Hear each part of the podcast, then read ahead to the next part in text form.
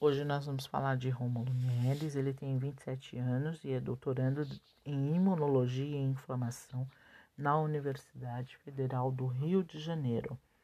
Ele faz um doutorado sanduíche e por isso frequenta também a Universidade da Califórnia Davis desde 2019. O tema da sua tese é o arbovírus chikungunya. Foi esse estudo que o levou a participar de uma seleção oferecida pela Dimension Science, uma organização dos Estados Unidos fundada pela brasileira Márcia Fournier. Esse processo seletivo selecionou sete pesquisadores brasileiros para estudar a Covid-19.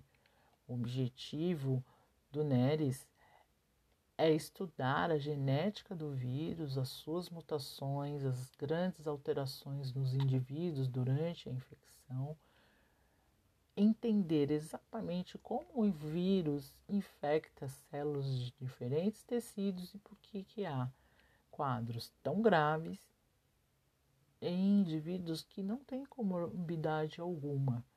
E por isso, Neres participou desse processo e vai ter que interromper o seu doutorado no momento. No entanto, é interessante saber que Neres já está envolvido com a pesquisa há muito tempo.